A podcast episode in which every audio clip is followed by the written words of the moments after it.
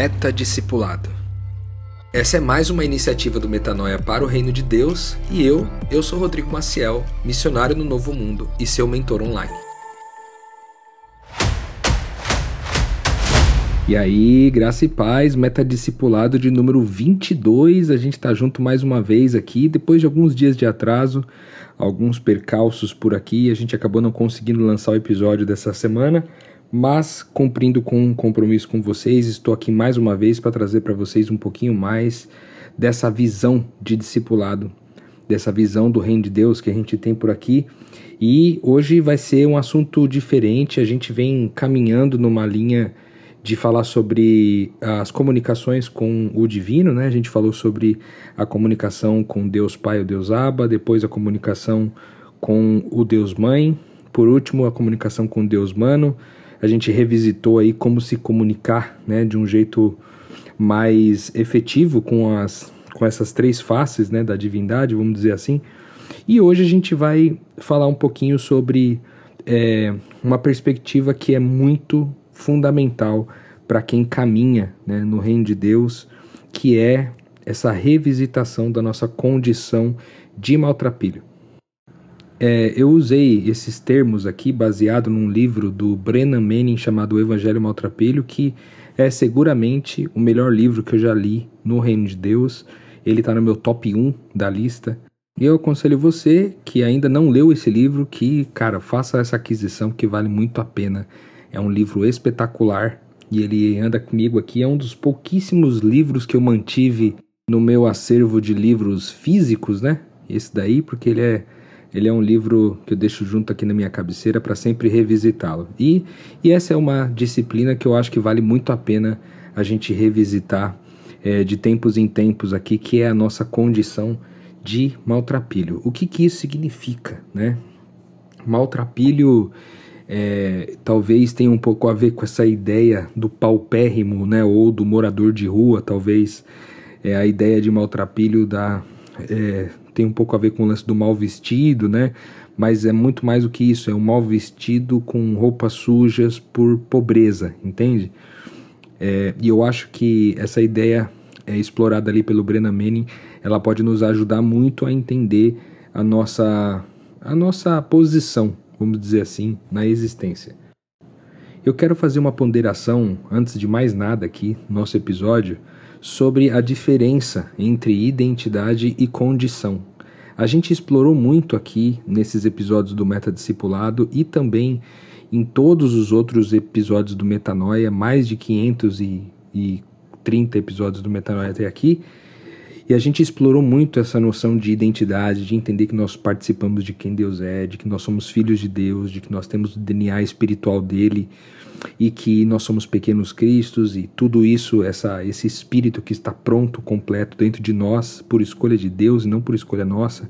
A gente explorou isso muito aqui.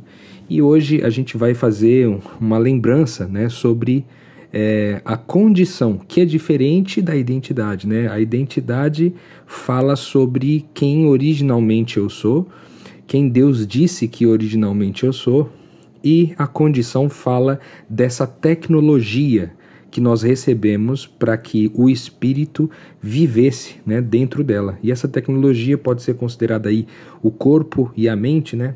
Essa tecnologia que, que é a carne, os, os ossos, é, os nervos, os, os, é, os músculos e tudo isso, né, coordenado com a ideia do cérebro, com a ideia da mente, a gente recebeu essa tecnologia para então manifestar né, no visível aquilo que Deus é no invisível, certo? Então, o que está caído, o que está corrompido, o que é maltrapilho, 24 horas por dia, 7 dias por semana, é essa tecnologia se a gente fosse utilizar aqui o termo cristão para isso, né, é essa carne que é fraca, essa carne que ainda não está pronta, ainda é a nossa condição de pecado, vamos dizer assim, essa nossa condição caída, como diz aí o cristianismo, né? Então a gente está falando de algo que é, é o visível, é a nossa manifestação na existência, no visível. Porém, é, no espírito a gente tem essa certeza de que nós somos filhos de Deus, porque é isso que a Bíblia diz que o Espírito de Deus comunica no nosso espírito que nós somos filhos de Deus, então nós cremos, e aí cremos. Quando cremos, a gente passa então a amar as pessoas mais e melhor.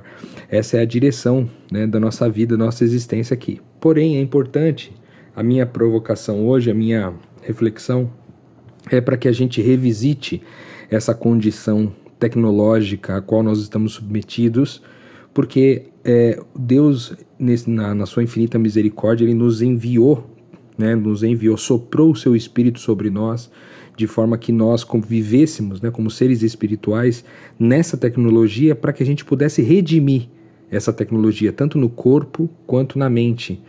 É, de forma que é, é um processo de vida inteira né, e que ele não vai concluir até o final da nossa existência não vai concluir, salvo se é, nas nuvens dos céus a gente vê Jesus chegar e aí esse, esse ciclo se encerrar. Vale lembrar que essa revisitação da nossa condição não é um movimento de comiseração, né? de tentar olhar a gente como seres miseráveis. Também não é um movimento de, de, de falsa modéstia, né? de dizer, ah, eu não sou bem assim, eu não sou tão inteligente, você não sabe das coisas que eu faço, dos meus pecados. Não é uma falsa modéstia, certo? E ele também não é um alto flagelo, ou seja, não é um, um processo de você olhar para sua condição maltrapilha e ficar se ferindo, né? Se punindo, se autopunindo, se autoflagelando, né? Não é sobre isso que eu quero falar hoje.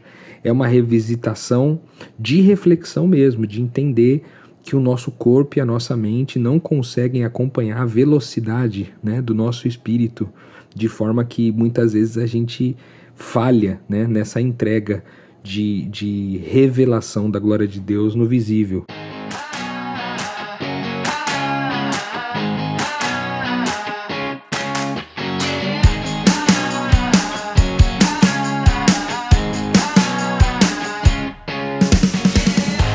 Que eu sei que essa minha condição é assim?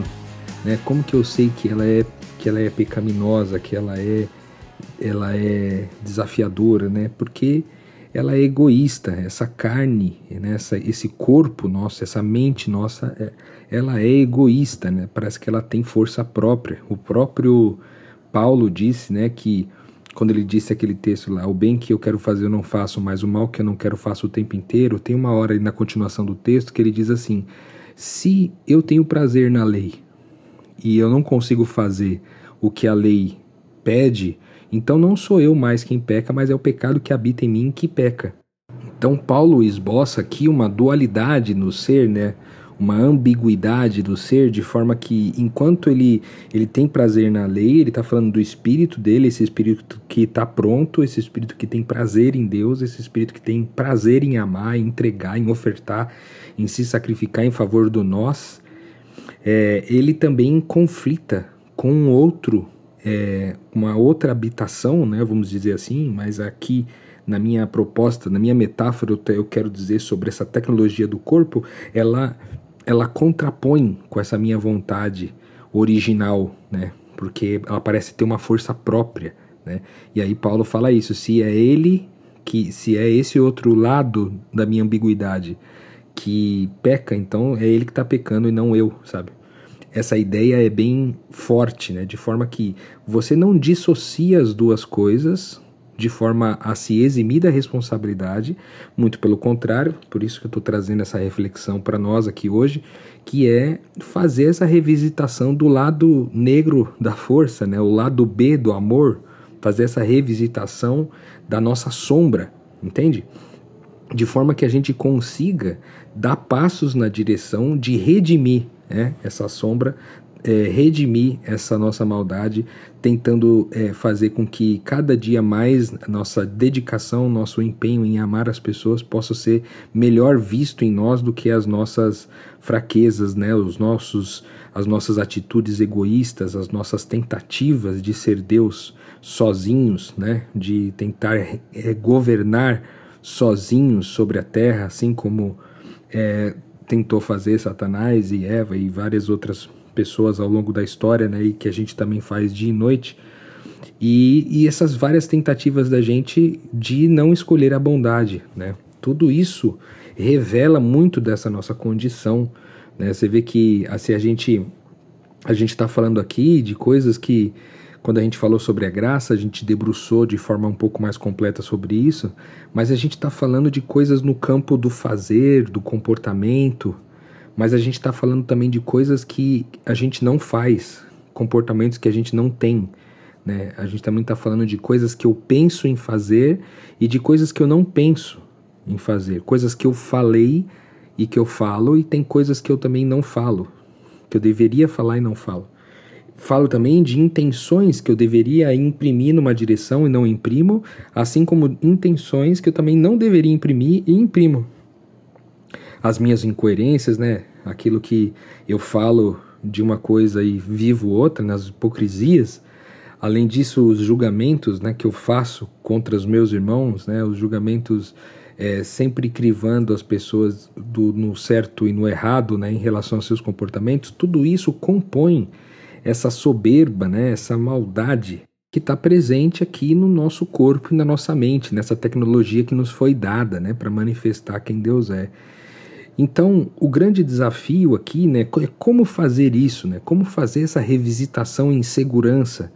Eu diria que tem alguns elementos que vale muito a pena a gente considerar aqui. É, o primeiro deles é, cara, ler esse livro aí do Evangelho Maltrapilho, que eu acho que ele ajuda muito nisso né? a gente revisitar essa condição. Ele vai trabalhar várias metáforas e várias metáforas e várias formas né?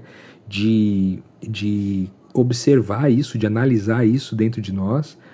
É, tem um outro livro muito bom também chamado Confissões de Santo Agostinho, que eu acho que é muito massa da gente revisitar. Bom livro, bom livro, vale muito a pena. É, na oração, né, eu acho que nessas conversas a gente falou muito sobre oração aqui nessas comunicações, nos, nos, no, nos episódios do Meta Discipulado nos anteriores. A gente falou muito sobre essa comunicação, a gente tem essa facilidade, né?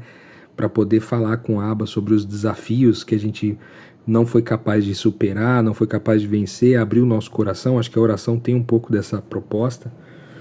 A meditação, que eu acho que é uma coisa que é muito que ela é, na verdade, ela é bem pouco explorada por nós, em especial os cristãos, porque a meditação é uma, é uma técnica muito mais utilizada por pessoas espiritualistas do que por cristãos, na minha opinião. Hoje em dia, principalmente, né? Não acho que era, não acho que foi sempre assim, mas hoje em dia está muito assim. Eu acho que meditação é, auxilia muito a gente colocar os olhos, né, em nós e, e, e pensar, meditar mesmo sobre dos comportamentos que nós tivemos, as atitudes que nós tivemos ao longo do dia, fazer uma reavaliação, né?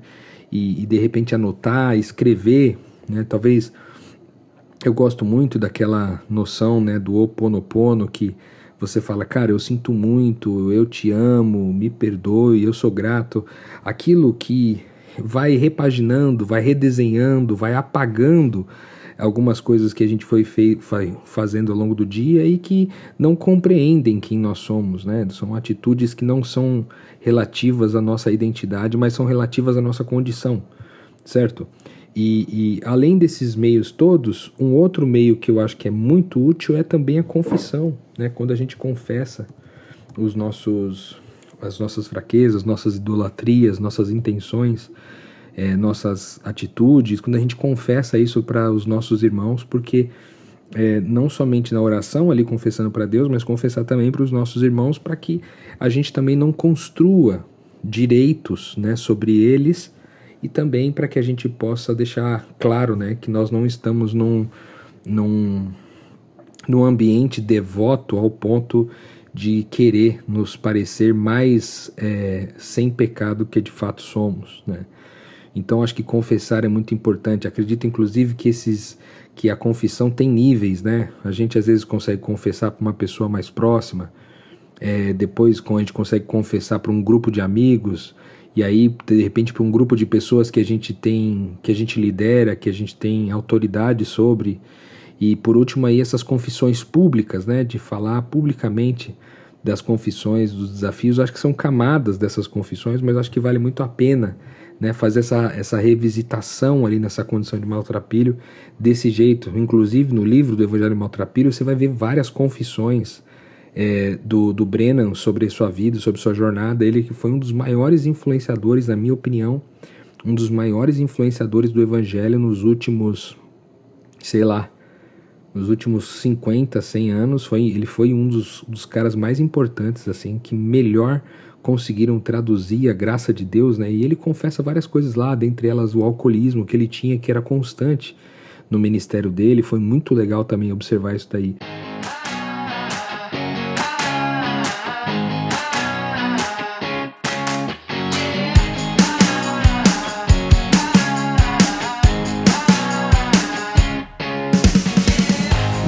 Que eu acho que vale a pena a gente fazer essa revisitação, né?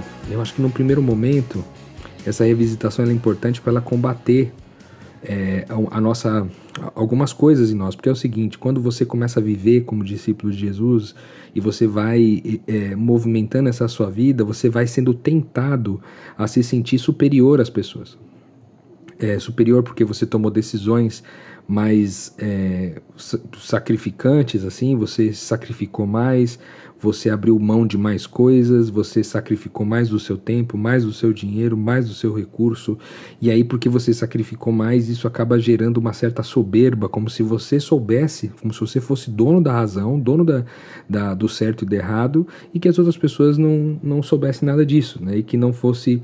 É, é, que o, o sacrifício, o esforço delas foi pode não ter sido em vão, mas foi pequeno, sabe?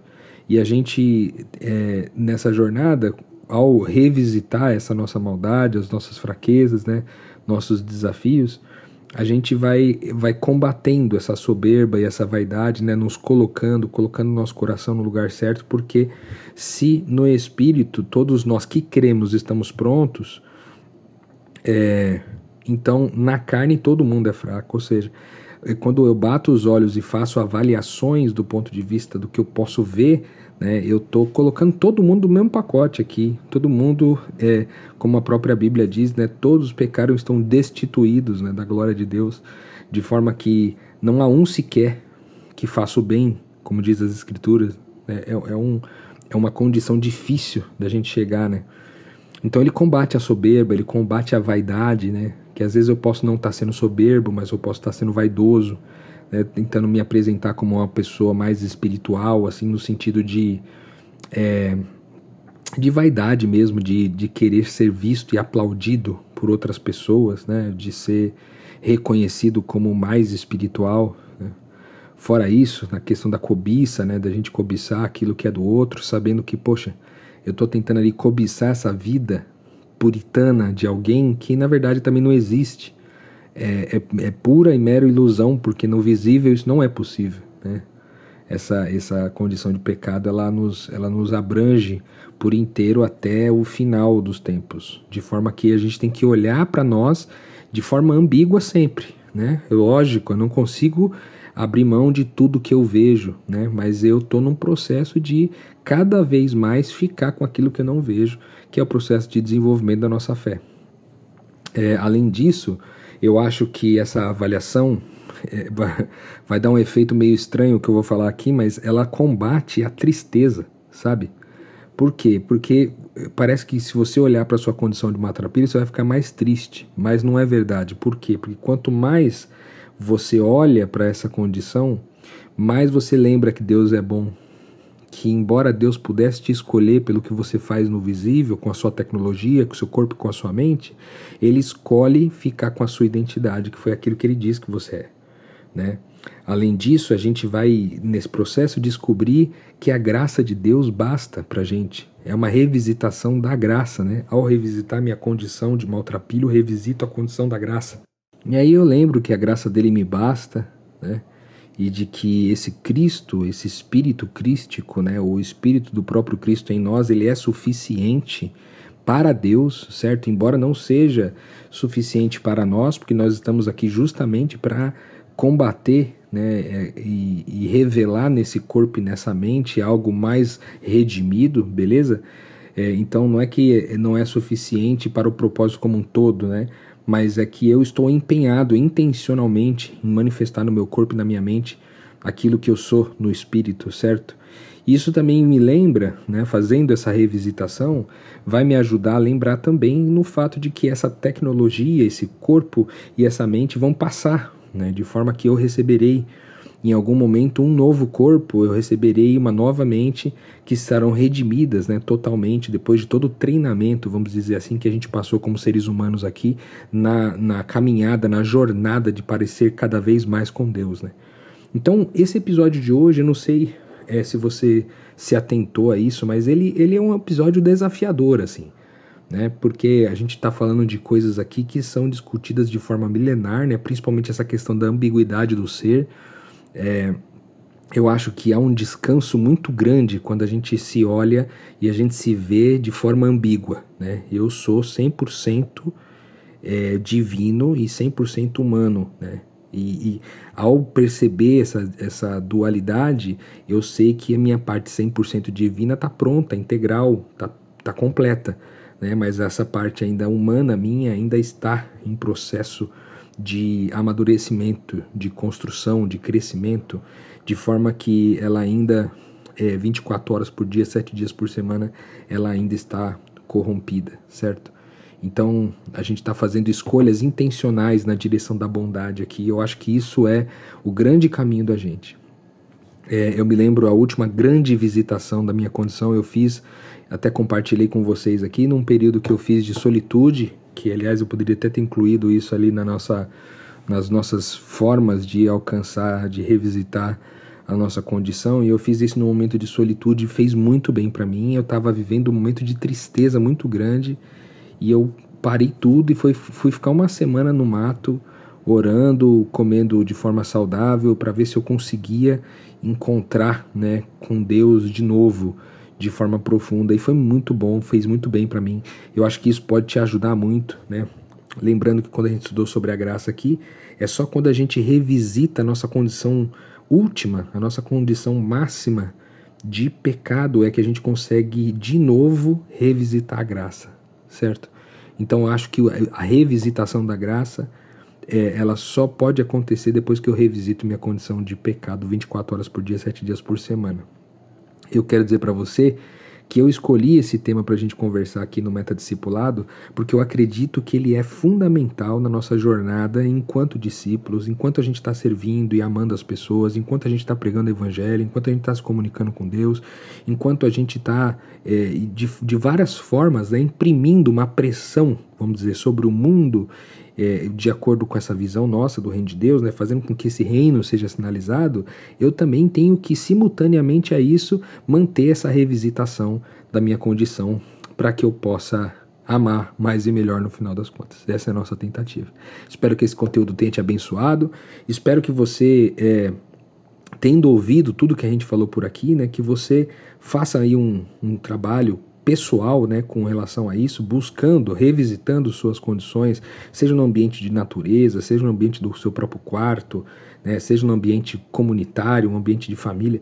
Eu não sei como que você vai fazer isso, mas eu sugiro que você faça isso, faça essa revisitação e torne isso algo é, constante aí na sua, no seu ministério, no seu dia a dia. Sério, eu espero, eu espero de verdade que esse conteúdo tenha te abençoado e a gente se encontra na próxima semana para continuar um pouquinho mais sobre o Meta Discipulado, esse nosso nosso programa novo aqui do Metanoia. Digo novo porque todos os outros são bem mais antigos é, e eu espero que que ele esteja cumprindo o propósito na sua jornada, assim como tem cumprido na minha, porque revisitar todas essas temáticas tem me feito bem também, certo? Até semana que vem. Deus é contigo, Deus é conosco. Até lá.